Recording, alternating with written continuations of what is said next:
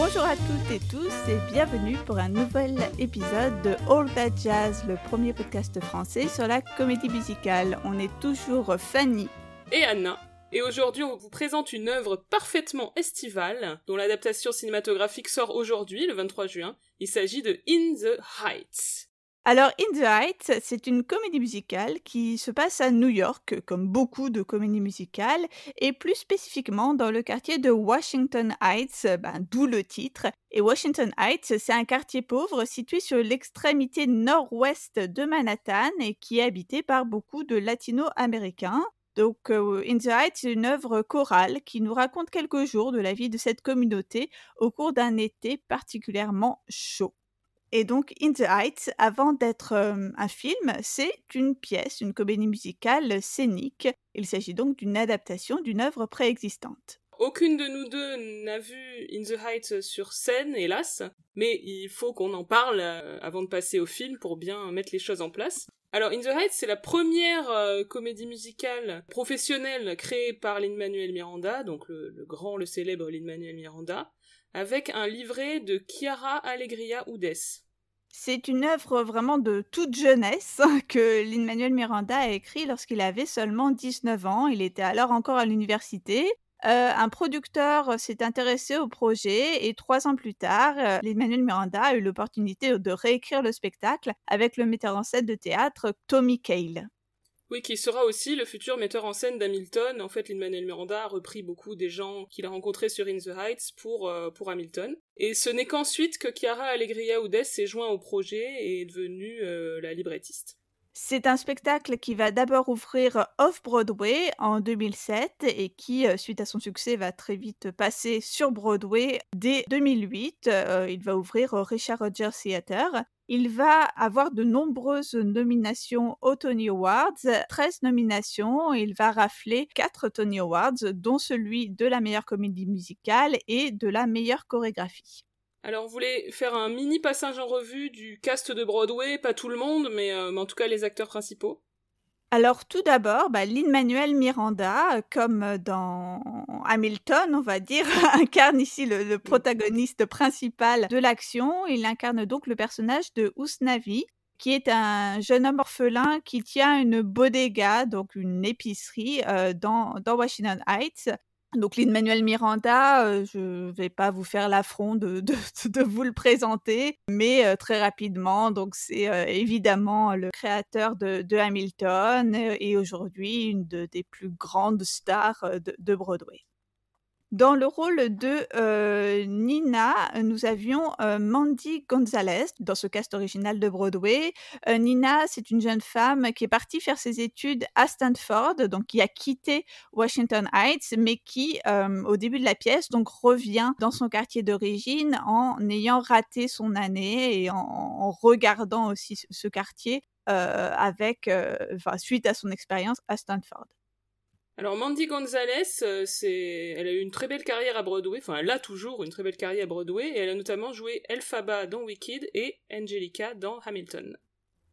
On peut ensuite citer euh, Christopher Jackson qui joue le rôle de Benny. Donc Benny, c'est un jeune homme noir euh, qui est d'ailleurs le, seul des personnages principaux à ne pas être latino-américain et qui travaille dans la compagnie de taxi des parents de Nina et qui est le love interest de Nina. Chris Jackson, son interprète, c'est le futur interprète de George Washington dans Hamilton. Donc euh, si vous vous souvenez de ça, vous savez qu'il a une voix absolument sublime. Ensuite, pour euh, continuer ce cast, nous avons Karen Olivo qui joue le rôle de Vanessa, donc une jeune femme qui travaille au salon de coiffure du quartier et qui rêve de partir, de quitter Washington Heights. Euh, est amoureux d'elle et une relation va se nouer progressivement entre les deux. Alors, euh, petit point sur Karen Olivo, elle est devenue vraiment une star de Broadway hein, depuis, euh, depuis In the Heights. Elle a notamment joué Anita dans le revival de West Side Story en 2009. Elle a joué dans Tic Tic Boom avec euh, Lin-Manuel Miranda, puis ensuite elle a incarné Angelica, elle aussi, dans Hamilton à Chicago. Et dernièrement, elle était le rôle principal féminin de l'adaptation à Broadway de Moulin Rouge. Et elle a fait parler d'elle ces dernières semaines parce qu'elle a quitté la pièce pour protester contre les discriminations et les maltraitances à Broadway, et notamment le scandale euh, autour du producteur Scott Rudin, donc un producteur de cinéma et de théâtre très connu, qui a été accusé de harcèlement. Ah d'accord, j'avais entendu parler de, de ça, mais j'avais pas du tout fait, fait le lien euh, avec l'interprète. Super. On va dire une, une interprète de, de qualité, outre, Tout à fait. outre ses qualités d'interprétation. Enfin, euh, pour le, cast original, on peut citer également Olga Meredith euh, qui joue euh, le rôle d'Abuela Claudia, donc en fait la matriarche du quartier qui sert de grand-mère à tous les protagonistes que nous venons de citer. Et alors Olga Meredith, elle avait été nommée au Tony pour son interprétation de Abuela Claudia. Alors, In the Heights s'inscrit pour Lin-Manuel Miranda dans le projet, on va dire, de représenter les communautés latino de manière non cliché, particulièrement les populations d'origine euh, d'Amérique centrale et des Caraïbes, puisqu'on a principalement des personnages qui viennent de République dominicaine, de Porto Rico ou encore de Cuba. Alors, Howard O a fait une vidéo que nous vous recommandons, Ouais. euh, des premières minutes de In the Heights, et comme d'habitude, il euh, analyse de manière euh, très savante et, et convaincante la façon dont Lin-Manuel Miranda met musicalement, enfin pose musicalement euh, les choses dès le tout début de la pièce. Il faisait euh, notamment cette remarque que j'ai trouvée particulièrement intéressante, qui est que, en fait, au tout début de la pièce, on a le personnage du Snavi qui va chasser le personnage de Graffiti Pete, qui est donc un personnage qui fait des, graffitis dans le quartier. Et c'est un peu une façon symboliquement, en fait, de chasser la représentation, euh, peut-être, euh, on va dire, euh, négative que le, grand public peut avoir des personnages latino-américains qui sont souvent relégués au rôle de soit gang members, soit plus généralement, en fait, de, de délinquants. Et donc ici, en fait, on a le personnage de Snavi qui chasse cette représentation dès, les premières minutes du spectacle. De manière générale, en fait, euh, Lin-Manuel Miranda euh, écrit cette pièce avec pour ambition d'écrire de nouveaux rôles pour les latino-américains. En fait, euh, à, à l'université, il travaille sur West Side Story et une fois, en fait, qu'il a dirigé cette première pièce, il se dit, ah ben zut, c'est en fait, c'était les seuls rôles disponibles pour euh, les latinos dans le répertoire existant de la comédie musicale. Enfin, In the Heights se, conçoit un peu comme s'il avait décidé euh, d'écrire les nouveaux rôles, les rôles manquants pour ces interprètes latinos. Howard O d'ailleurs cite ce chiffre, il indique que les euh, latinos sont aujourd'hui castés dans seulement 3% des rôles de Broadway alors qu'ils représentent près de 30% de la population new-yorkaise. Alors ce qui est intéressant aussi, c'est qu'il va représenter du coup, encore une fois, euh, à l'opposé euh, des représentations euh, un peu péjoratives des, personnes latino-américaines, il va vraiment représenter là des personnages au travail. Donc on voit souvent les personnages dans le cadre de leur travail. Donc on a évidemment l'épicerie de Ousnavi, le salon de coiffure, où travaillent plusieurs des personnages de la pièce, la société de taxi, etc. Alors la singularité vient aussi évidemment euh, de la musique, des choix musicaux faits par Lin-Manuel Miranda, donc on a euh, un mélange des genres, et notamment une utilisation de genres qui sont rares dans la comédie musicale à l'époque, comme ça sera le cas plus tard dans Hamilton, donc ici euh, le rap, qui est un peu la signature de Lin-Manuel Miranda, et évidemment diverses musiques d'inspiration latine, de style salsa ou encore merengue. Alors c'est vraiment une comédie musicale, il y a beaucoup de chansons, hein, c'est pas tout à fait sung through, mais presque. Et euh, autre particularité évidemment, c'est qu'on a une langue, même si la pièce est principalement en anglais évidemment, mais qui va mêler l'anglais et l'espagnol. Alors l'idée c'était de s'adresser aux, aux jeunes et aux communautés qu'on ne voit pas et ou qui ne vont pas à Broadway. C'est exactement euh, la même idée ensuite euh, qui a été celle de Hamilton. Euh, mais évidemment, il faut aussi s'adresser aux habitués de Broadway parce que c'est quand même ceux-là qui vont venir voir la pièce. Et Lin-Manuel Miranda, euh, évidemment, il connaît ses classiques. hein. Donc, exemple de ça, dès le numéro d'ouverture, il y a des petites références comme ça, euh, notamment à la chanson Take the A-Train, qui est un grand classique du jazz. Il y a notamment une version très célèbre de Duke Ellington. Et euh, une petite allusion que j'aime beaucoup à Too Down Hot, donc, y a une chanson euh, qui est dans la comédie musicale Kiss Me Kate, et donc euh, Usnavi dit euh, à ce moment-là euh, And oh my god, it's gotten too down hot, donc parce qu'il fait extrêmement chaud, like my man Cole Porter said, donc référence à Cole Porter, le compositeur de cette chanson. Euh, donc de manière générale, il va s'inscrire voilà dans aussi dans l'histoire de la comédie musicale. On pense en regardant In the Heights bien sûr à West Side Story, mais aussi à Rent. Euh, c'est une référence euh, complètement affichée hein, par Lin-Manuel Miranda notamment pour la thématique générale, c'est-à-dire un quartier de New York qui est en processus de gentrification et du coup les difficultés des populations les plus pauvres dans ce quartier. Par rapport à la référence à West Side Story, il y a une remarque de Howard Hawks, encore lui, qui justement m'a particulièrement intéressé. Il analyse euh, l'utilisation que Lin-Manuel Miranda fait euh, du clavé, donc un instrument latino-américain. J'avoue avoir oublié précisément le, pays qui est popularisé cet instrument. Donc Howard O explique que lorsque Miranda utilise le clavier, les, fans de comédie musicale, ils voient directement une référence à Bernstein et à West Side Story, et plus précisément au début de America. Euh, mais en réalité, ce que fait euh, Lin-Manuel Miranda ici, c'est d'utiliser le euh, clavier comme il est censé être utilisé et non pas comme Bernstein qui va ensuite le, le, doubler en fait avec un autre rythme et un autre instrument. Enfin, j'ai trouvé ça vraiment vraiment intéressant. C'est beaucoup mieux expliqué par Howard O. Donc allez voir la, la vidéo, mais ça nous fait aussi un petit peu reconsidérer notre vision de ces filiations, on va dire euh, entre, entre œuvres de la comédie musicale. Alors, euh, Stacy Wolf, donc une autrice dont on vous a déjà parlé un certain nombre de fois dans All That Jazz, toujours dans son livre qui s'appelle Change for Good, elle écrit que In the Heights, c'est, je cite, West Side Story meets Fiddler on the Roof by way of Rent.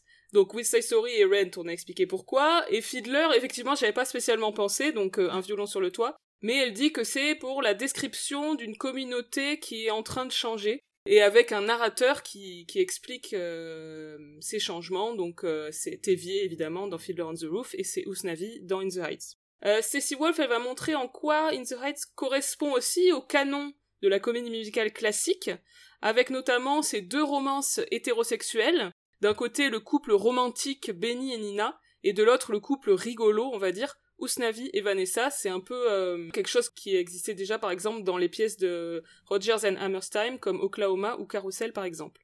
Mais évidemment, c'est une version un peu plus moderne de cela, avec notamment des euh, personnages féminins plus affirmés, voire euh, la manière dont Vanessa notamment va rembarrer les mecs lourds dans sa chanson introductive, ou encore le côté intello et studieux de Nina.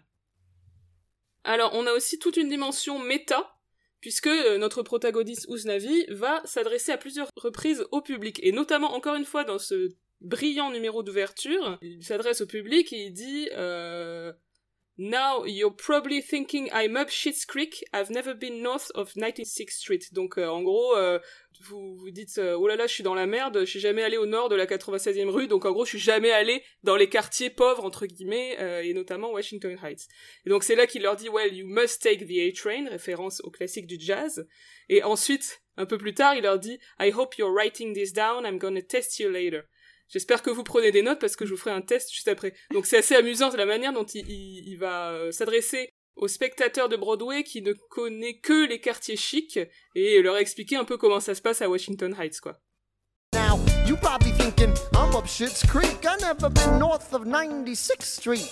Well, you must take the A train. Even farther than Harlem to northern Manhattan and maintain. Get off at 181st and take the escalator. I hope you're writing this down, I'm gonna test you later. Une adresse au public qui a d'ailleurs été légèrement modifiée dans la version euh, filmique, où on garde une partie de l'adresse directe avec une adresse caméra euh, de l'acteur qui s'adresse directement au public de la salle, mhm. mais aussi à d'autres moments, et notamment le moment euh, où on parle de la situation de Washington Heights, des moments qui sont transformés en fait à ce moment-là en dialogue entre Osnavi et personnages à l'écran. Ouais. I've never been north of 96th Street. Well, you must take the A train. Even farther than Harlem to northern Manhattan and maintain. Get off at 181st and take the escalator. I hope you're writing this down. I'm gonna test you later. Bref, tout ça pour dire à propos de, de la pièce In the Heights que Lin-Manuel Miranda a déjà un style très affirmé puisque tout ce qu'on vient de vous dire là, le mélange des genres, euh, l'adresse à des publics euh, qui ne sont pas habitués à Broadway et le côté méta, tout ça, ça va se retrouver évidemment dans Hamilton. Oui, euh, je trouve que c'est très étonnant d'écouter In the Heights après avoir découvert les Noël Miranda par Hamilton, parce qu'il y a un côté où on se dit, bah presque tout était déjà en fait dans cette première œuvre. Mmh, totalement, oui. Alors maintenant, parlons du film qui sort le 23 juin. Alors ce film, il était en projet depuis de nombreuses années en réalité. Oui, apparemment, dès 2008, donc ça veut dire dès le, succès de la pièce originelle, on a eu un projet d'adaptation par Universal Pictures avec à la direction Kenny Ortega, qui était, vous vous en souvenez, le réalisateur de High School mmh. Musical je pense que ce développement, en fait, cette envie de, faire rapidement finalement un, film du succès d'In the Heights, ça fait partie de la vague d'adaptation en fait des comédies musicales à succès de ces dernières années. Hein, on, l'a déjà dit. Aujourd'hui, pour faire des films musicaux, on puise quasi exclusivement dans le répertoire des gros succès de Broadway. On pense à Mamma Mia, aux Misérables, à Cats, donc bien évidemment pour le meilleur et pour le pire, beaucoup pour le pire dans ce qu'on vient de citer. C'était aussi sans doute une, façon de surfer sur la popularité de Lin-Manuel Miranda auprès des jeunes, notamment en, choisissant peut-être aujourd'hui une œuvre plus facilement adaptable que Hamilton. Donc on sait qu'Hamilton est un succès absolument colossal sur scène. Est-ce qu'on aura un jour un film de Hamilton? Je, n'en sais rien. Difficile. Ouais, ça, paraît compliqué, particulièrement, il, me semble, à exporter. Mais bon, ça, c'est encore un, autre sujet. On peut d'abord signaler, euh, ça c'est important, que All That Jazz a eu le plaisir d'être invité à euh, la conférence de presse euh, mondiale qui a été donnée pour la sortie du film. Donc bon, malheureusement en ligne, mais on ne désespère pas de faire bientôt notre selfie avec Lin-Manuel Miranda. Ça viendra, ça viendra. Et donc, à l'occasion de cette conférence de presse, euh, Miranda a rappelé qu'il avait commencé à écrire la pièce alors qu'il avait euh, l'âge de Nina et qu'aujourd'hui, en retravaillant sur le film, il a plutôt euh, l'âge de son père et qu'il a vraiment indiqué que c'était pour lui un, plaisir toujours renouvelé de travailler sur cette œuvre de jeunesse et notamment euh, de pouvoir finalement s'identifier à différents personnages et à rajouter en quelque sorte des couches émotionnelles au film puisque chaque moment du film relatif à chaque personnage lui rappelait à lui différents moments de sa vie personnelle. Donc il a vraiment apparemment apprécié l'exercice que de se replonger des années plus tard dans une œuvre de jeunesse. Et on va écouter Lin-Manuel Miranda nous le dire avec ses propres mots. I started writing this when I was Nina's age, and now I'm closer to Kevin's age, uh, and I get to experience everything in between. Um, and um, I was thrilled every day. It was a joy every day because there's the layers of we know where we were in our lives when we wrote these songs. I know I was falling in love with my wife when I was writing Nina and Benny's love song, When You're Home. Uh, then to add the layer of, and here we are in the park that was across from Vanessa's first apartment without roommates on 173rd Street. There's her grandmother's building.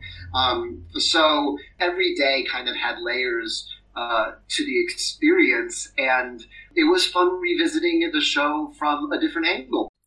Alors, euh, le film est distribué par Warner et il sort en français sous le titre un peu banal D'où l'on vient. Titre qui nous amène à cette idée d'appartenance qui correspond à la thématique du film, mais je trouve n'est pas hyper catchy. Je comprends que In the Heights, euh, c'était pas un titre très parlant pour les Français, mais il y avait sans doute mieux comme titre, je pense.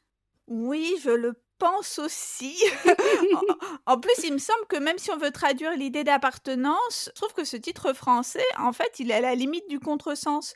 Parce que In the Heights, ça marque bien l'enracinement dans un territoire, alors que d'où l'on vient, ça suppose qu'on est parti de ce territoire et qu'on se remémore ses racines, tu vois. À la limite, un truc hyper banal comme euh, dans mon quartier ou je ne sais pas, ça me semblerait davantage traduire l'idée originelle, en fait. Oui, c'est vrai. Alors, le scénario du film a été écrit par Chiara Allegria Udes. Donc l'autrice du livret de la pièce. Et le réalisateur, alors il s'agit de John M. Chu, qui est connu notamment pour ses films de danse, donc il a réalisé Sexy Dance 2 et 3, ou Step Up en version originale, et aussi pour la comédie romantique à succès Crazy Rich Asians. Et à noter que c'est lui le futur réalisateur du film Wicked, si le film se fait un jour. Donc It's the Heights a été tourné on location, donc sur, euh, sur place, à Washington Heights, à l'été 2019. Il y a donc déjà deux ans. Eh oui. Alors, à propos du casting du film. Dans le rôle de Usnavi, nous avons Anthony Ramos. Anthony Ramos, c'est un proche de Lin-Manuel Miranda, on va dire ça comme ça. C'est notamment l'interprète original de John Lawrence et de Philip Hamilton dans Hamilton, euh, la pièce. Et donc ce rôle de Osnavi, c'est son premier grand rôle au cinéma. Le rôle de Benny est lui tenu par Corey Hawkins, euh, donc un acteur américain qui a euh, mené en parallèle une carrière au théâtre, euh, off-Broadway puis à Broadway, au cinéma et à la télévision, plutôt dans, dans des seconds rôles. À noter qu'en 2017, il est l'interprète principal de la série télévisée 24 Legacy, le spin-off en fait de 24 heures chrono. Dans le rôle de Nina Rosario, on a Leslie Grace, une chanteuse et compositrice américaine, trois fois nommée au Latin Grammy Award, et In the Heights est son premier film. Dans le rôle de euh, Vanessa, nous avons Melissa Barrera, qui est une actrice mexicaine qui a joué dans de nombreuses séries télévisées mexicaines et notamment les telenovelas Siempre Tuya Acapulco et Tanto Amor. Ça fait envie.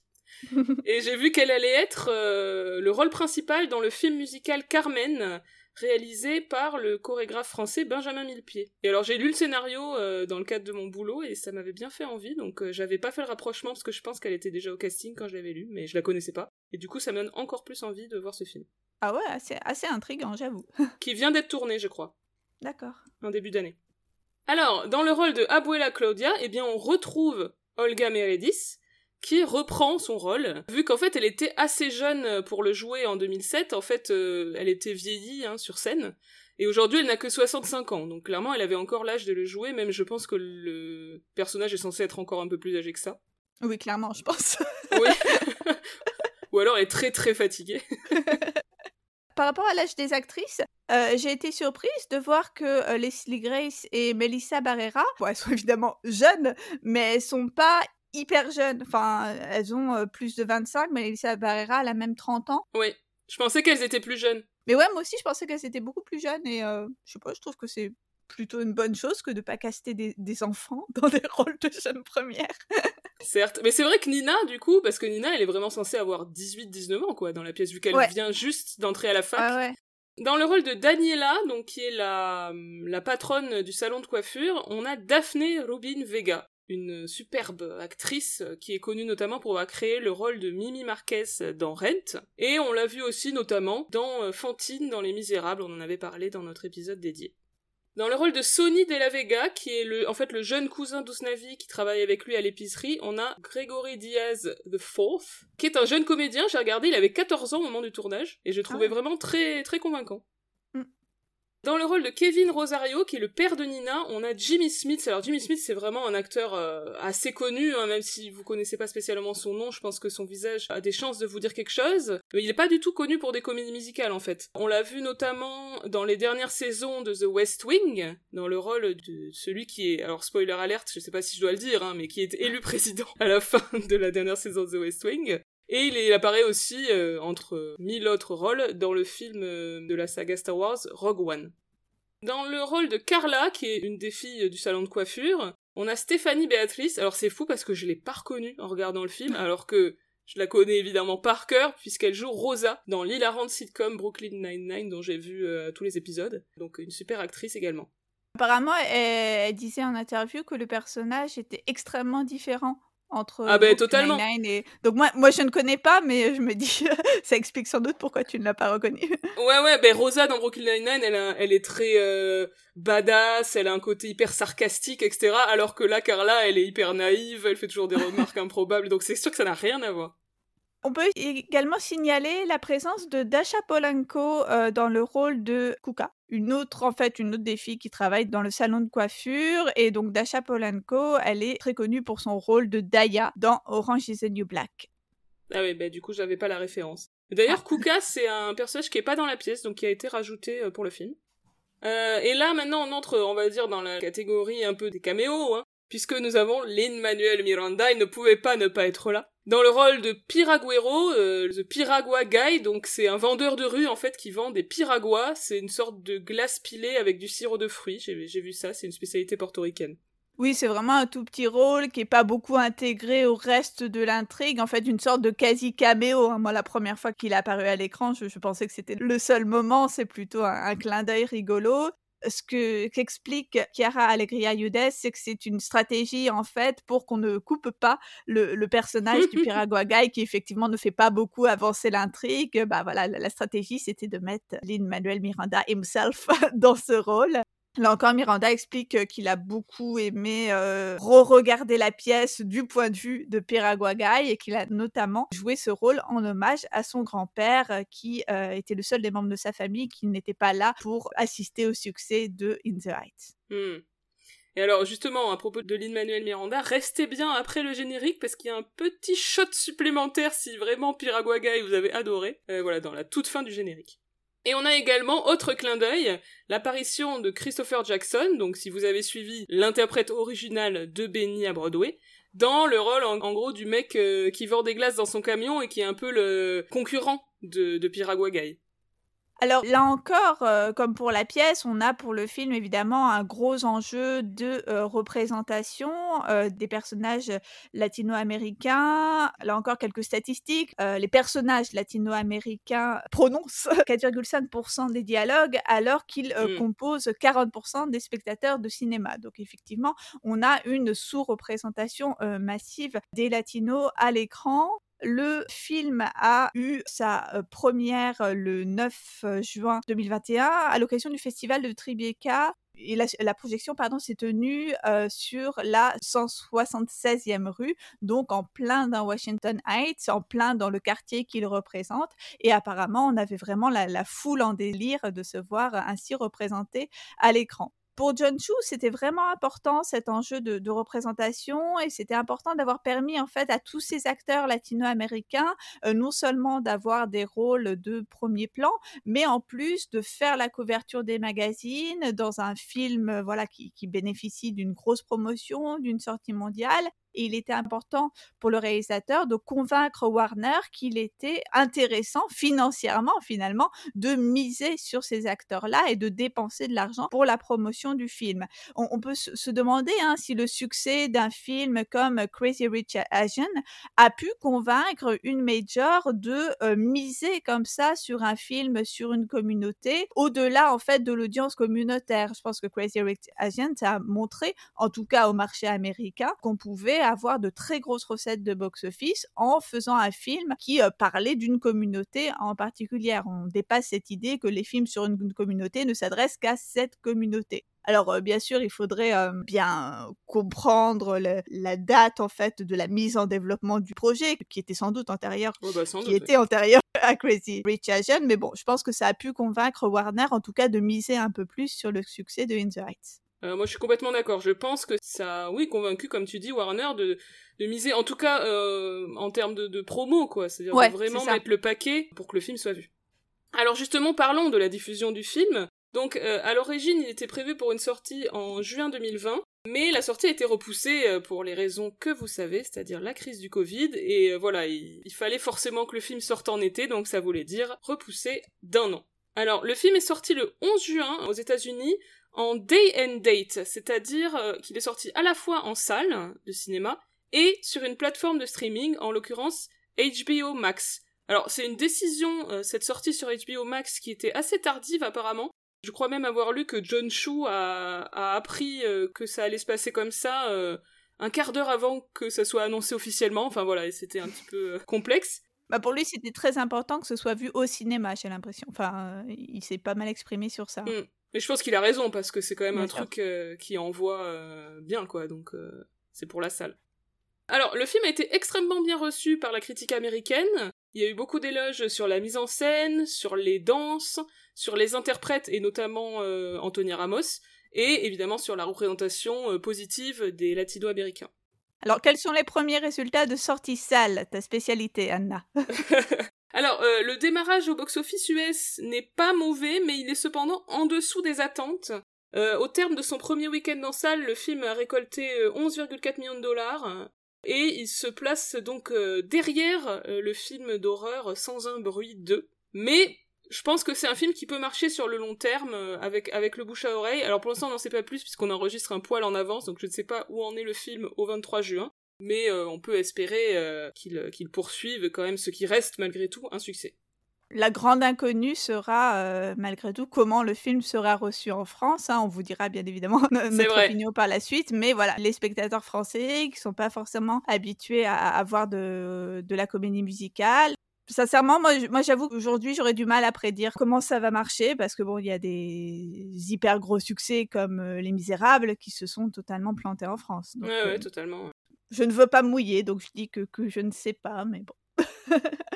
Et alors, il y avait quelque chose auquel je, je n'ai pas pensé immédiatement, mais auquel j'ai pensé euh, quelques secondes avant qu'on commence l'enregistrement, c'est que bah, In the Heights, il va se retrouver face au West Side Story de Spielberg pour les Oscars. On va voir un peu un embouteillage de comédie musicale. Euh, oui, bah, du coup, les deux films ont été repoussés, donc euh, dans tous les cas, ils se seraient affrontés. Euh, bon, au moins, on peut dire qu'au moins, il y aura de la comédie musicale, puis il y aura des latinos aux Oscars. Mm. Euh, mais ouais, c'est c'est possible que du coup, In the Heights se fasse un peu éclipser. Enfin, après, on n'en sait rien. Si ça se trouve, le Spielberg est décevant, mais je crois pas, après les premiers retours. Donc, euh, Mm. bon, on verra. J'espère que les deux pourront avoir leur place euh, en ce qui concerne bah, les- la réalisation euh, et aussi les, les interprètes. Alors, on va d'abord commencer par euh, vous donner un petit peu notre impression générale euh, sur ce film euh, qu'on a pu voir, on peut le repréciser, qu'on a pu voir euh, en avant-première grâce à Warner Brothers. Euh, merci, merci Warner de nous avoir Ouais. invités à notre première projection presse officielle. hein. Bravo. en tant que Jazz, ouais, carrément. Dans un premier temps, je pense qu'il faut dire qu'il y a une vraie énergie qui se dégage de ce film, qui emporte vraiment du début à la fin. C'est impressionnant parce que ça s'arrête jamais, quoi. Les numéros s'enchaînent hyper rapidement, presque sans pause, ce qui peut avoir aussi un côté épuisant, d'autant que le film est un peu long, je crois qu'il fait 2h22. Alors, je suis tout à fait d'accord. hein. On est vraiment emporté dans le film. Un début euh, hyper efficace, exaltant. euh, J'irais même jusqu'à dire qu'il y a un petit côté euh, Undertone dans ce tourbillon qui ne s'arrête jamais. D'ailleurs, Mm. Undertone, lui aussi, filmé on location à New York. Donc vraiment, on a un côté à, à 100 à l'heure vraiment réjouissant, mais qui personnellement m'ont un peu épuisé à force. Je dirais qu'au bout d'une heure, une heure et quart, j'ai senti un petit coup de fatigue. Alors c'était peut-être le masque FFP2 sur ma figure, hein, je ne sais pas. Mais euh, voilà, moi j'ai eu du mal à tenir euh, euh, la distance de euh, 2h20 à ce rythme-là. Et je trouve que c'est vraiment dommage parce qu'encore une fois, le début, mais j'ai euh, adoré. euh, J'étais vraiment emportée, mais à la fin, je me suis un peu essoufflée. Euh, je me suis demandé si ça rejoignait pas aussi une tendance, euh, là encore, de la comédie musicale récente à vouloir euh, toujours faire dans la surenchère du spectaculaire, notamment par les effets spéciaux, ça, je reviendrai sur ce point tout à l'heure, mais surenchère qui parfois était un, petit peu dommageable, je trouve. Alors moi, une autre remarque que je me suis faite, c'est que le film tendait plutôt vers le côté bon sentiment que peut avoir Lin-Manuel Miranda, plus que vers son côté très witty, très marrant. Et du coup, certains passages qui me font rire quand j'écoute le, Broadway cast, là, ne m'ont pas fait ce même effet, je sais pas exactement pourquoi. Euh, j'ai été un petit peu parfois submergée par les bons sentiments, euh, voilà, c'est peut-être mon humeur générale. Euh, voilà, avec tous les personnages qui sont sympas, qui sont cool. Le seul moment un peu amer, c'est la scène avec le père de Sony, qui est d'ailleurs joué par le chanteur Marc Anthony, qui est visiblement alcoolique et qui est incapable de s'occuper de son fils, mais à part ça, c'est vrai qu'on n'est pas dans, une forme de subtilité. hein. Mais bon, après, en même temps, c'est pas ça qui est recherché par le film, hein, donc... Bizarrement, j'avoue que c'est un aspect qui m'a pas vraiment choqué. Donc effectivement, j'ai trouvé qu'il y avait quand même quelques rebondissements assez mélos et assez hyper attendus, mais j'ai vraiment accepté ça comme faisant euh, partie du genre, on va dire. Oh bah, je pense que t'as raison. bon, ceci dit, euh, je dis ça, mais les personnages sont vraiment attachants. Je trouve vraiment dans le film, notamment Usnavi et Vanessa. Bon, il y a aussi le personnage de Nina qui est émouvant. C'est peut-être un poil moins fort que dans la pièce. En tout cas, c'est vraiment fort ce, qu'elle incarne, c'est-à-dire euh, c'est celle qui a réussi, qui est allée dans une fac prestigieuse, mais arrivée là-bas, elle n'y arrive pas. Et du coup, elle se trouve en position de retourner dans son quartier et de décevoir tout le monde, sa famille, mais aussi euh, tous les gens du quartier qui l'admirent. Ça, c'est illustré dans la magnifique chanson Breathe, qui est donc le premier solo de la pièce et du film, qui est une sorte de I Want Song, mais, mais amer et mélancolique, je trouve ça très beau. J'ai personnellement été un petit peu étonnée qu'on revienne pas à la fin sur le couple Benny-Nina, comme si euh, au fil du développement de, de l'intrigue, on perdait un peu leur histoire en cours de route pour se concentrer sur l'autre couple. J'ai trouvé ça un petit peu dommage qu'on reboucle pas avec eux à la toute fin. Ça, on va le développer un petit peu après dans la question sur l'adaptation, mais je pense qu'effectivement, le couple Benny-Nina est, euh, est un peu moins fort que le couple Usnavi-Vanessa. Alors la thématique, on a une thématique centrale, on va dire, c'est celle de la home, c'est-à-dire où est-ce que c'est chez moi. Et euh, de manière générale, la, thématique de la communauté est très bien explorée, peut-être parfois un peu trop appuyée, mais en tout cas, on est vraiment, le quartier est vraiment incarné avec euh, bah, toutes ces difficultés, hein, la pauvreté, la gentrification, etc. Chiara Allegria Udes s'est euh, notamment exprimée sur euh, l'importance pour elle d'avoir euh, construit un récit intergénérationnel à la fois parce qu'on a ici en fait une nouvelle génération de performers qui s'emparent de In the Heights, euh, notamment parce que Lin-Manuel Miranda a dépassé l'âge de Usnavi euh, au fil de la production et qu'il a donc passé le relais à un autre acteur, mais aussi parce que de nombreuses générations sont présentes à l'écran, ce qui reflète en fait le barassage générationnel du quartier de Washington Heights. Elle précise même qu'il y a une génération de plus en fait par rapport à la scène, mmh. puisque ici on a les enfants de Usnavi et finalement c'est plus Sony qui est euh, le, le plus jeune des personnages. Lors de la conférence de presse, elle a expliqué ça en ces termes. I love being asked about generations in this movie because at its core I was really interested in writing a generational story. When Lynn aged out of the role of Usnavi in our long development process for turning this into a film, I, as the screenwriter, was able to threaten him and say, Well, I'm going to cut Piragua unless you sing it, unless you do the role. So um, that kind of worked in my favor. But the thing that, that I also love is you mentioned Carnaval, Lynn. Like, that really shows an ensemble that is multi generational. I don't know if there's five generations in our dance ensemble, that is so true to the culture. It is so true to the neighborhood. You know, it's not just that you walk down the streets of Washington Heights or walk into Abuela's, you know, parranda and it's just like gorgeous 30 somethings and 20 somethings, which we have a plenty in this movie. But those aren't the only ones dancing. The elders are schooling the, you know, the youngins. And so that really speaks the truth. And for the movie, I added even another generation. Sunny is no longer the youngest generation. Um, on film, we were able to use younger actors in a way that's that's challenging on stage. Um, and so, actually, Sunny is in is like close to the role of mentoring these younger kids at this point. Du coup, maintenant, passons justement euh, à la question de l'adaptation. Qu'est-ce qui s'est passé entre euh, la pièce et le film? Alors en fait, on a pas mal de changements entre la version scénique et le film. Et euh, là encore, les, auteurs se sont exprimés sur ce qui faisait pour eux une bonne adaptation. Pour Lin-Manuel Miranda, les bonnes adaptations ne sont pas forcément celles qui suivent à la lettre le déroulé de la pièce originelle. Il cite notamment Cabaret, dans lequel Bob Fosse a pris pas mal de liberté avec la version scénique. Et euh, il indique que dans In the Height, euh, il a été choisi par Chiara Allegria Yudes de euh, changer en fait la structure du récit et de passer d'une pièce en deux actes à un récit filmique en trois actes. What makes a good movie musical? The ones I like aren't necessarily one-to-one uh, adaptations of, the original. My, one of my favorite movie musicals is Cabaret. Um, you know, Bob Fosse took enormous liberties in adapting the stage piece to the screen, but what, what emerges on screen is an almost more concentrated version of the themes uh, in it. And, and, and I think in this endeavor, a, a lot of the credit um, for our adaptation really goes to Chiara, who, who took a head start in writing this uh, incredible screenplay, and I think adapted a two act uh, show into a three act structure pretty brilliantly, um, and was incredibly uh, courageous uh, in the in the moves she made. La scénariste, donc Chiara Allegria Ludes, explique que au cinéma, il est particulièrement satisfaisant de pouvoir juxtaposer à la fois les grands moments euh, spectaculaires et des euh, moments en fait plus intimistes entre les personnages. Euh, elle cite notamment la scène de conversation entre Nina et Abuela Claudia. Et ils ont vraiment tâché dans le film de pousser en fait les deux extrémités euh, au maximum, donc à la fois des numéros hyper spectaculaires et des scènes où on pouvait vraiment travailler l'intimité des personnages jusqu'à leur faire murmurer des conversations, ce qui n'est évidemment pas possible au théâtre. When I think of my favorite movie musicals, I think of the opportunity to juxtapose like tremendous vision in the musical numbers with very intimate moments of like being able to honestly like whisper a conversation like happens between Abuela Claudia and Nina in one of the very first scenes. So the opportunity to get really big and also get really up close and personal. I remember developing the screenplay, John and I going back and forth a lot on how big can we get, how human can we get, always pushing those extremes um, to create, yeah, that dynamism.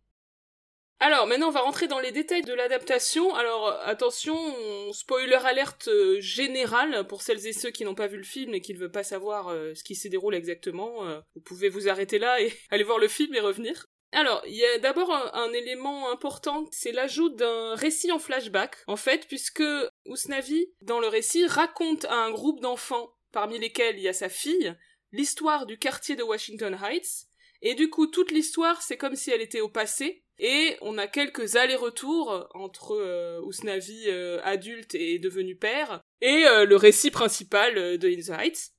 Alors, spoiler alert, là encore, il y a une espèce de twist, c'est-à-dire qu'on nous fait croire que lorsque Usnavi raconte tout ça, il est en République dominicaine, dans son bar au bord de la mer dont il rêve pendant l'histoire, mais à la fin, on découvre que finalement, il est resté à New York, il est resté à Washington Heights.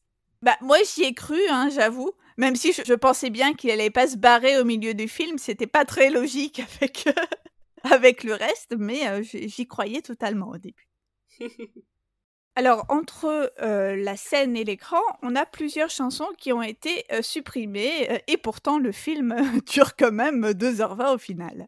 Oui, alors c'est comme souvent, hein, lorsqu'on passe de la scène à l'écran, je pense qu'il y a peu de cas où il n'y en a pas des chansons qui ont été coupées.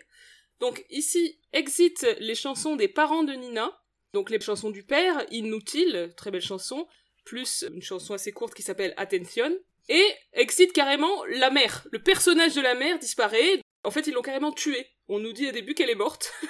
et donc du coup sa, super chanson Enough qui apparaît dans l'acte 2, eh ben, évidemment forcément n'existe plus ici. Euh, oui, moi c'était la seule chanson que je connaissais parce que je l'avais chantée pour notre cours de comédie musicale. Euh, je me suis sentie particulièrement spoilée. Alors on a disparition du duo romantique Sunrise, là aussi je me suis sentie spoliée, je t'avoue, hein.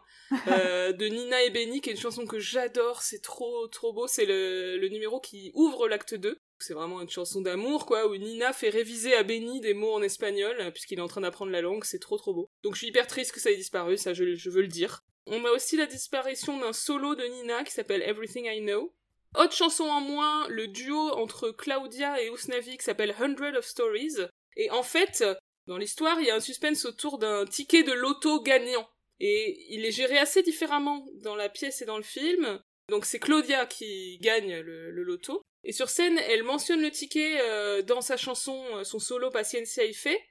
Et euh, elle ne sait pas quoi en faire, puis elle parle à Usnavi, et justement c'est ce qui amène leur, duo chanté. Alors que dans le film, c'est assez différent. On découvre seulement après sa mort qu'elle avait le ticket gagnant quand Usnavi trouve le ticket dans ses affaires. Donc voilà, une modification également scénaristique. Et d'ailleurs, à aucun moment, il ne s'inquiète de savoir si euh, le gain est encore empochable. Ça, c'est juste quelque chose qui, moi, m'a stressé en mode c'est trop tard pour claimer l'argent. Mais ça, ça n'inquiète absolument personne. Ils prennent leur temps. C'est ça. Alors, on a des chansons euh, supprimées et d'autres qui ont été euh, déplacées, donc c'est-à-dire qu'ils n'interviennent pas euh, au même moment du récit. Oui, alors on a notamment la chanson Paciencia y donc que je viens de mentionner, de Abuela Claudia, qui est déplacée beaucoup plus loin dans le film. En fait, dans la pièce, elle intervenait dans l'acte 1, c'était la chanson qui présentait mmh ce personnage, son passé, etc. Et là, euh, rien à voir puisqu'elle intervient en fait juste avant la mort du personnage. Là encore, euh, pardon, euh, si vous êtes arrivé jusque-là, spoiler alerte a posteriori. Et du coup, quelques paroles sont modifiées dans la chanson pour s'adapter à ce gros changement. Autre chanson qui a été déplacée, c'est la chanson Carnaval del Barrio, qui est une chanson hyper dynamique et qui intervient dans le film après la mort de Claudia, alors que dans le dans la pièce c'est avant en fait. Hein. Donc c'est un numéro hyper joyeux juste après la mort d'un des personnages principaux qui était euh, un peu la grand-mère de tous. C'est un peu bizarre, je trouve. Ah, moi personnellement, je trouve que c'est une grosse erreur parce que ce numéro euh, qui est censé vraiment être une explosion de fierté du quartier, ça arrive à un moment où personnellement on n'a pas envie de quelque chose comme ça. et du coup, moi j'ai été particulièrement irritée par ce numéro.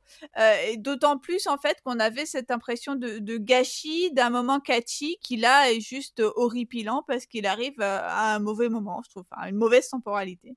C'est dommage parce que le numéro est, d'une énergie assez folle, hein, franchement, quand j'y repense. J'ai entendu Lin-Manuel Miranda dire en interview que le studio, en fait, il voulait plus ou moins couper ce numéro parce que c'est vrai qu'il n'est pas hyper utile à l'intrigue en tant que tel. Et donc, en gros, ils avaient qu'une seule journée pour le tourner, quoi. C'était euh, vous réussissez ou sinon on laisse tomber. Et du coup, c'est une journée apparemment, c'était le 24 juin 2019, où il faisait extrêmement chaud. Donc ils ont tourné euh, en gros de 4h du mat à, 22h quoi. Et euh, c'était c'est un numéro méga long qui requiert la présence de presque tous les membres du cast donc c'était un énorme truc. Et du coup ça donne quelque chose d'hyper explosif, mais je suis d'accord avec toi que à cet endroit de l'intrigue, c'est un peu bizarre quoi. Et je pense qu'il y a aussi un problème de, de rythme par rapport au fait qu'on sort déjà d'une assez importante scène de foule, si je me. bah, la scène de l'hommage, justement, après la mort de Claudia. Ouais. C'est la chanson Alabanza où ils sont tous euh, en train de lui rendre hommage et ils, sont tous ensemble, ouais, tout à fait. Du coup, ça fait un peu redondant.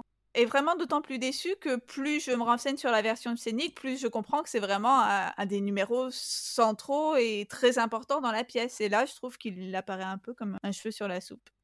Alors, quelques mots peut-être de la chorégraphie. Euh, donc, en fait, euh, il ne s'agit pas des chorégraphies originales du, spectacle. Hein. Le chorégraphe euh, récompensé d'ailleurs de, la pièce était Andy Blankenbuehler, mais lui, il ne participe pas au, film.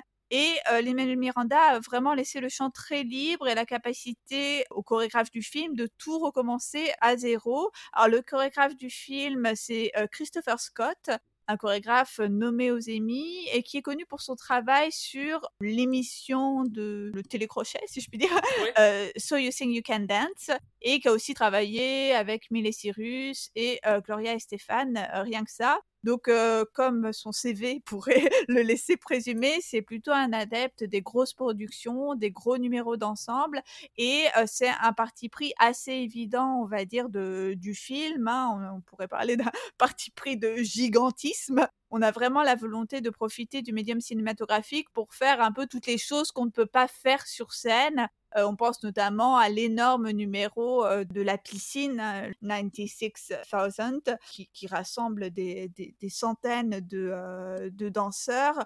le chorégraphe lui-même d'ailleurs a, indiqué avoir eu un peu peur de ce numéro parce que voilà, il a dit j'avais jamais vu une piscine aussi grande et là il y a vraiment un enjeu de, de spectaculaire. Ça peut pas avoir l'air à moitié un plateau et, des piscines comme ça. Pour continuer sur la question de l'adaptation, euh, au niveau des personnages, de manière générale, l'intrigue de Nina et Benny est beaucoup moins développée que dans la pièce, hein, comme en témoigne leur chanson en moins qu'on a cité tout à l'heure. Et il y a notamment disparition de l'intrigue autour du père de Nina, qui ne veut pas qu'elle sorte avec Benny. Et ici, en fait, le père, euh, donc euh, interprété par Jimmy Smith, c'est beaucoup plus sympa qu'il ne l'était dans la pièce. À l'inverse, on a une mise en valeur du personnage de Vanessa, et notamment l'ajout d'une passion, une aspiration pour ce personnage, puisqu'elle conçoit des vêtements, et en fait elle rêve de devenir euh, styliste, quoi, en gros. Je trouve que c'est plutôt une bonne idée parce que ça va rendre euh, assez euh, concrète ses envies d'ailleurs, ses envies de voilà de s'émanciper, de quitter éventuellement le quartier, etc. Autre élément, c'est Sonny, le jeune cousin. Dans cette version, il est un immigré sans papier. C'était pas du tout le cas hein, dans la pièce. Euh, et donc ça ajoute une intrigue avec euh, Nina qui veut l'aider euh, à obtenir ses papiers et Usnavi qui va lui donner de l'argent, donc le fameux argent gagné à la loterie pour pour qu'il se paye un avocat en gros. Donc ça c'est un élément politique assez fort hein, qui a été ajouté au film, sans doute je pense en lien avec le contexte politique puisque la création du film s'est faite sous l'ère Donald Trump, donc forcément les questions d'immigration étaient centrales. Et c'est d'ailleurs cette situation qui convainc aussi euh, Nina, donc la spoiler aussi, de finalement terminer ses études à Stanford et de se servir de ce capital culturel en quelque somme acquis pour finalement euh, rendre euh, à, la communauté qui l'a vu grandir en, se, mettant justement au service des immigrés sans papier. Du mmh. coup, est-ce que tu sais, Anna, comment c'était justifié dans la pièce si on n'avait pas cet élément-là? À la fin de la pièce, elle repart à Stanford, elle est convaincue que finalement elle peut y arriver, mais je, je veux pas dire de bêtises, je, je sais plus exactement comment c'est justifié exactement dans la pièce. Mais clairement, c'est différent. Autre changement, euh, les personnages de Daniela et Carla, donc la patronne du salon de coiffure et une de ses employées, euh, sont ici un couple. Alors personnellement, je n'avais pas du tout capté. J'ai compris ça euh, suite à la lecture d'un article du magazine en ligne Autostraddle qui se félicitait de la présence à l'écran de deux euh, Latina queer. Alors j'étais en mode what? Mais de quoi on parle?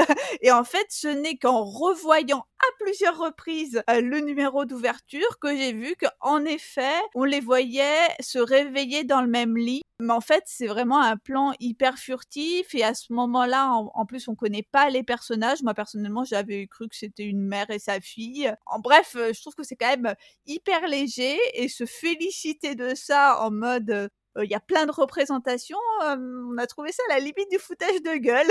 un petit peu comme Disney qui se félicite d'avoir des crypto-allusions à l'homosexualité de Le Fou dans La Belle et la Bête. Ouais, complètement. J'ai revu un extrait du numéro justement Carnaval del Barrio. Il y a aussi quelques gestes affectueux, mais clairement je l'ai pas du tout interprété comme des gestes amoureux hein, à ce moment-là non plus quoi. Je, n'avais pas capté non plus. Euh, donc dans le fameux interview dont tu parles, donc Stéphanie Béatrice qui interprète Carla dit en gros il y a des gens qui ne le voient pas, ça leur passe totalement au-dessus de la tête, alors que celles et ceux qui se cherchent à l'écran, donc sous-entendu les, les personnes LGBT, ne l'ont pas manqué. Alors pardon Stéphanie, mais je suis pas persuadée. Hein. Personnellement aussi, hein, je me dis que si j'ai pas vu, c'est que c'est quand même relativement invisible, hein, mais bon. La meuf qui voit euh, des queers partout ne l'a pas vu. J'avais compris pour Elsa, hein, et là, euh, c'est... notre épisode sur le queer reading dans Frozen. Alors, dans le même genre, j'ai vu passer plusieurs tweets qui se réjouissaient que parmi les danseurs et danseuses de l'ensemble, surtout sur le numéro 96000, euh, il y avait des gens de toute corpulence, c'est-à-dire euh, qu'il y avait des personnes grosses, quoi. Alors je trouve ça super évidemment, hein, mais honnêtement j'ai pas fait gaffe. Et euh, ouais, j'ai envie de dire, euh, c'est un peu une remarque générale, et je vais pas engueuler euh, le film In the Heights sur la question des représentations, bien évidemment, mais parfois aussi pour œuvrer pour une meilleure présence des personnes grosses à l'écran, on peut aussi les engager pour faire les, les rôles secondaires et principaux, hein, mais voilà. Quel drôle d'idée Et à propos d'ailleurs de la diversité des corps des ensembles dansés, le chorégraphe du film a indiqué la difficulté de recruter des danseurs pros qui n'ont pas l'air de danseurs pros, à mmh. la fois en termes de corpulence, d'âge, d'origine. Euh, bon, ça peut-être que ça renvoie aussi plus généralement au type de, casting qu'on a euh, à Broadway parce que je divague peut-être un peu, hein, mais je me dis que le réflexe naturel pour caster tous ces danseurs, ça a peut-être été dans le vivier habituel des gens de Broadway. Euh, peut-être mmh. d'ailleurs en puisant dans les gens qui avaient participé aux ensembles originels de In the Heights. Hein, ça, ça, on ne sait pas forcément. Je crois que c'est le cas. Bah, c'est ce que je me dis, ce serait le, plus logique. Mais peut-être aussi que, que, dans ce profil-là, on n'a pas des masses de, de représentation variées. Donc ça renvoie sans doute, je pense, plus généralement à ce problème-là. Oui, il y a un certain formatage des corps qui sont présentés dans, dans la comédie musicale de manière générale, c'est sûr. J'avais vu passer il n'y a pas très longtemps un thread sur Twitter justement sur les Broadway bodies. Euh, assez ah. intéressant. Ah, super intéressant. Pour finir sur des petits détails, dans le numéro 96000, il y avait à l'origine une allusion à Donald Trump puisque c'est je crois le personnage de Benny qui dit euh, en gros euh, je fais du golf avec Donald Trump et euh, c'est mon caddie quoi. Et donc les caddies c'est les gens qui qui portent les affaires des gens qui font du golf.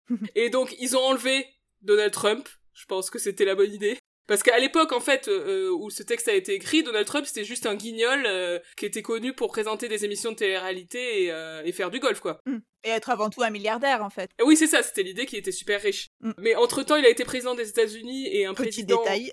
voilà. et un président peu glorieux, donc ils l'ont remplacé, et du coup, à la place de Donald Trump, ils mettent Tiger Woods, donc Tiger Woods, qui est un, très très grand euh, et très célèbre joueur de golf.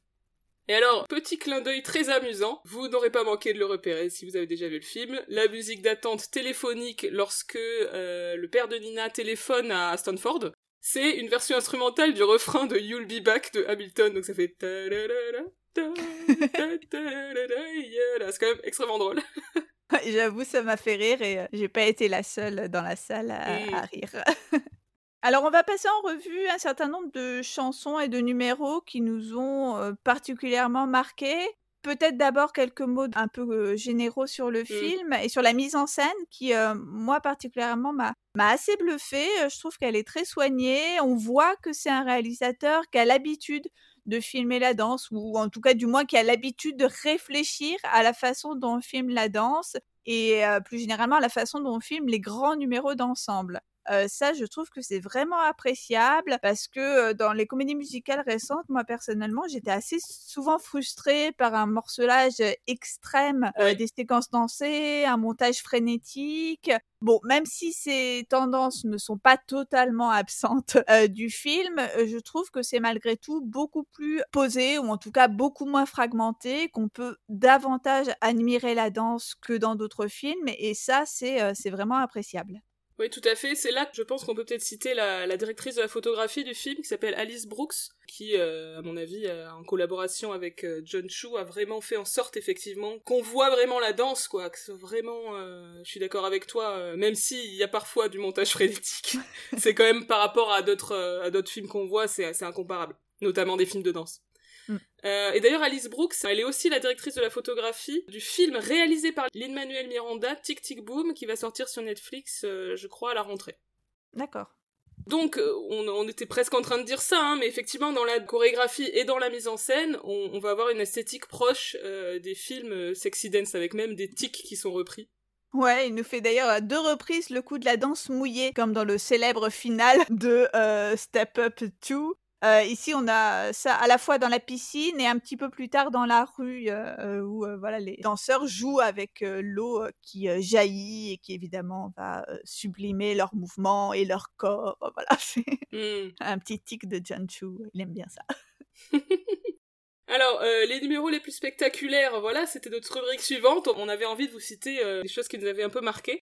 alors, on a évidemment l'ouverture, le numéro titre qui s'appelle donc In the Heights, qui présente le protagoniste Usnavi et les personnages secondaires qui entrent en fait les uns après les autres dans une épicerie. Mais ça présente aussi tout le quartier, puisqu'on voit euh, des gens euh, random entre guillemets, hein, ceux qui vont se lever, qui vont aller au travail.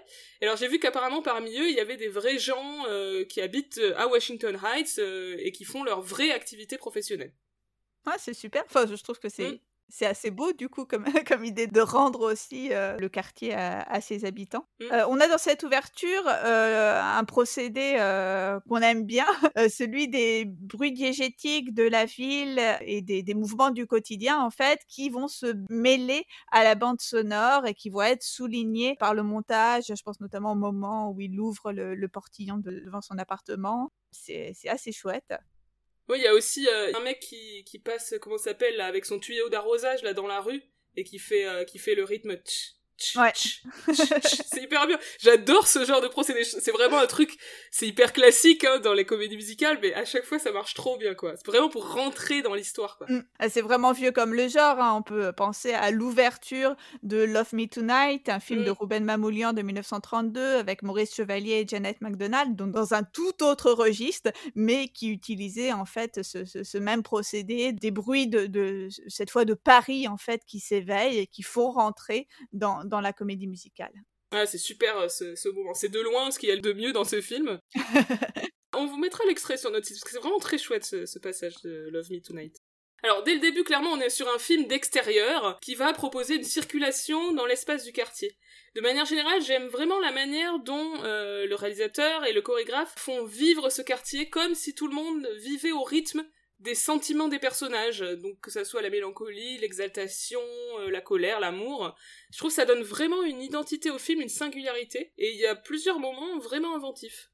Dans ce numéro d'ouverture, on a notamment toute une partie de la chorégraphie où en fait on ne voit les danseurs que dans le reflet de la vitre du magasin dans lequel est euh, Ousnavi. Alors c'est bien sûr l'idée qu'on voit la ville et les danseurs et le quartier à travers ses yeux, mais j'ai trouvé ce, ce procédé vraiment de la danse vue en reflet plutôt cool.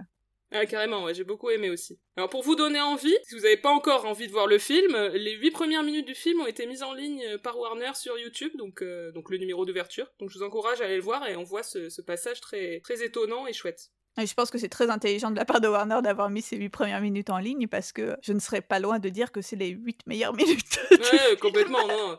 C'est vraiment, ils ont soigné ce numéro d'ouverture, il est incroyable. Mais il y a d'autres numéros chouettes. Alors moi j'ai noté euh, No Mediga, J'adore cette chanson déjà euh, sur la bande son de Broadway, je l'écoutais en ouais, c'est hyper catchy quoi. Euh, donc c'est un moment dans le salon de coiffure où les employés du salon en gros veulent savoir les potins du quartier donc elles sont là Tell me something I don't know. Il y a vraiment une énergie incroyable dans ce numéro et qui est super bien retranscrite euh, dans le film.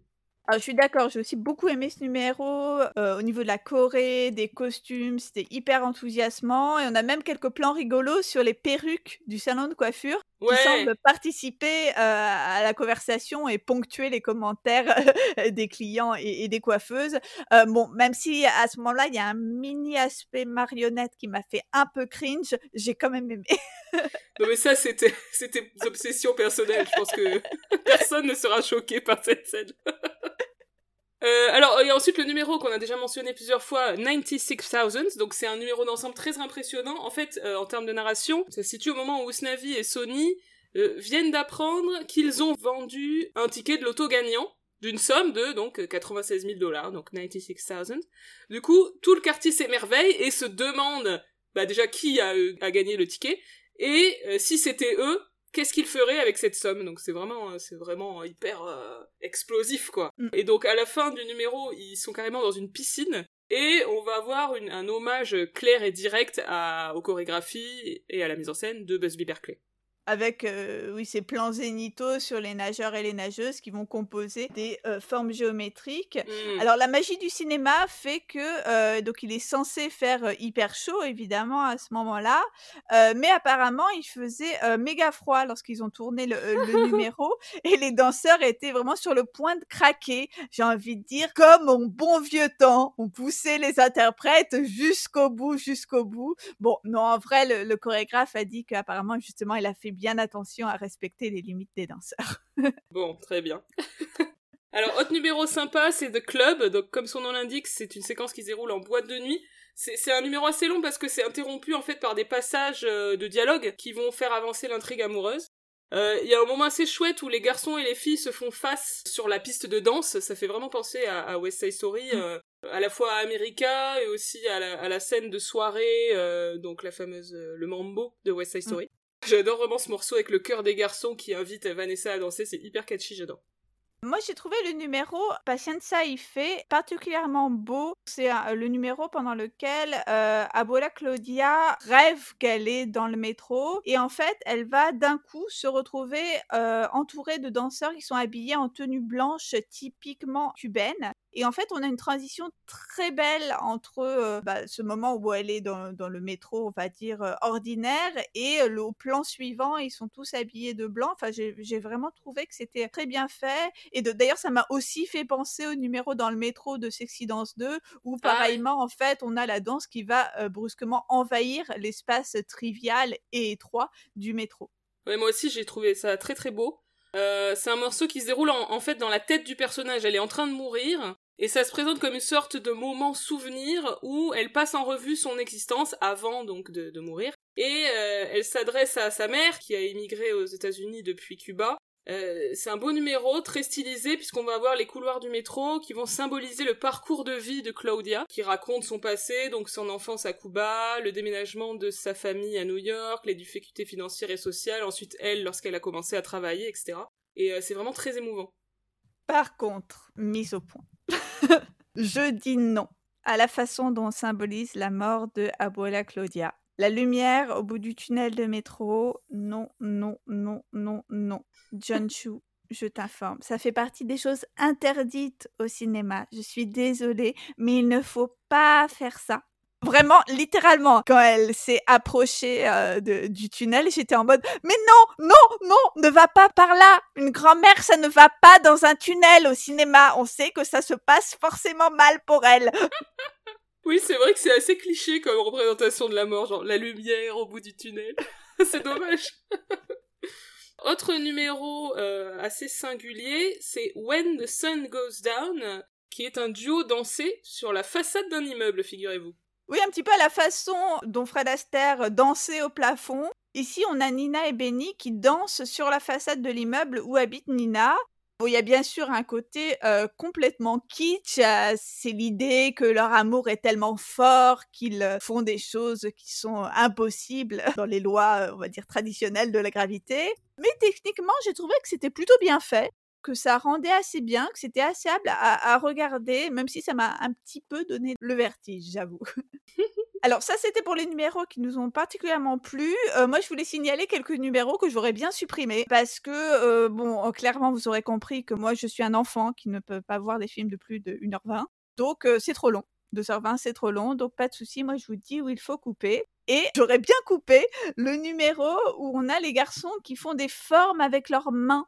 Euh, je sais pas si tu vois ce que je veux dire. Un numéro en, oui, mais ça, c'est Naughty 6000, je te Ah, c'est le début de Naughty 6000 Bah ça, j'ai pas du tout accroché. Le, vraiment, autant le moment sur la piscine, j'étais à fond, mais, euh, mais là, euh, j'ai pas compris. J'ai pas compris ces effets de... Cet usage des effets spéciaux pour, euh, en fait, bah, symboliser les trucs qu'ils aimeraient acheter, c'est ça? Ou je me rappelle plus bien, j'avoue. Ouais, ouais. On a le club de golf, euh, trucs comme ça.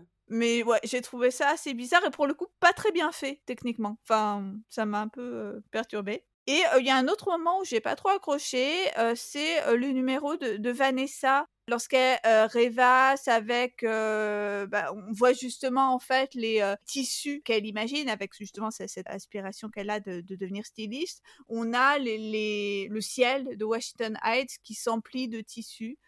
J'ai trouvé ça un, petit peu bizarre aussi. Enfin, j'ai pas compris le, le point de ce numéro à ce moment-là.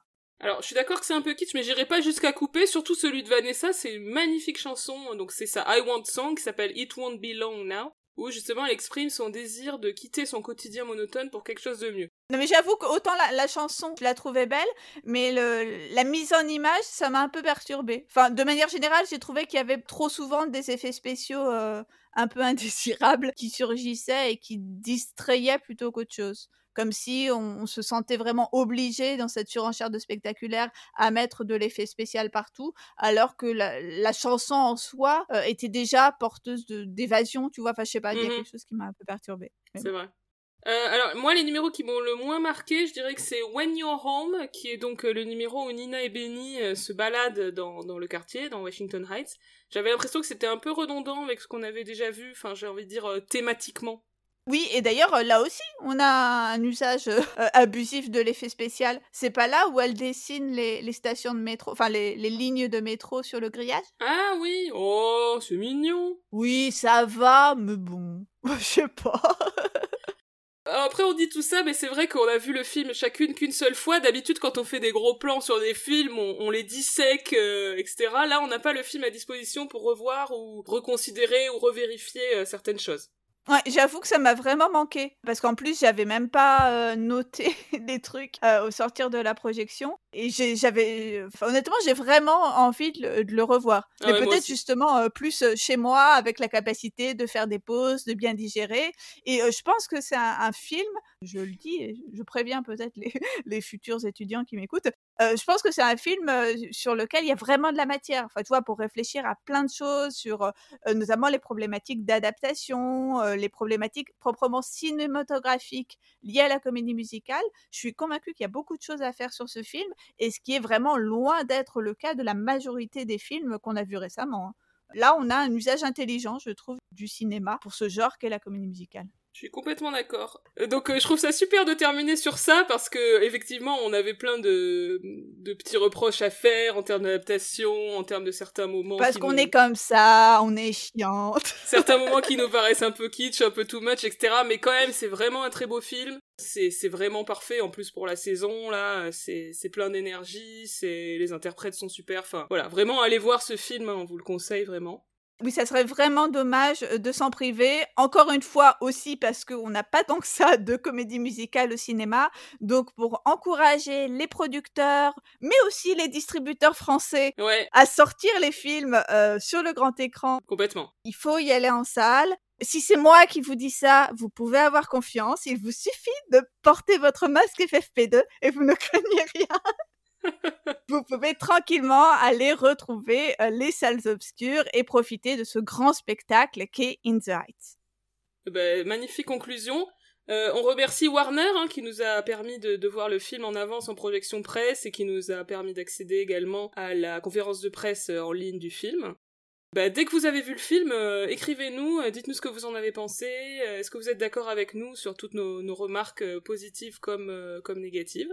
N'hésitez pas à partager vos opinions sur le film. N'hésitez pas aussi à euh, liker All That Jazz et à lui mettre toutes les étoiles possibles sur toutes les plateformes existantes au monde.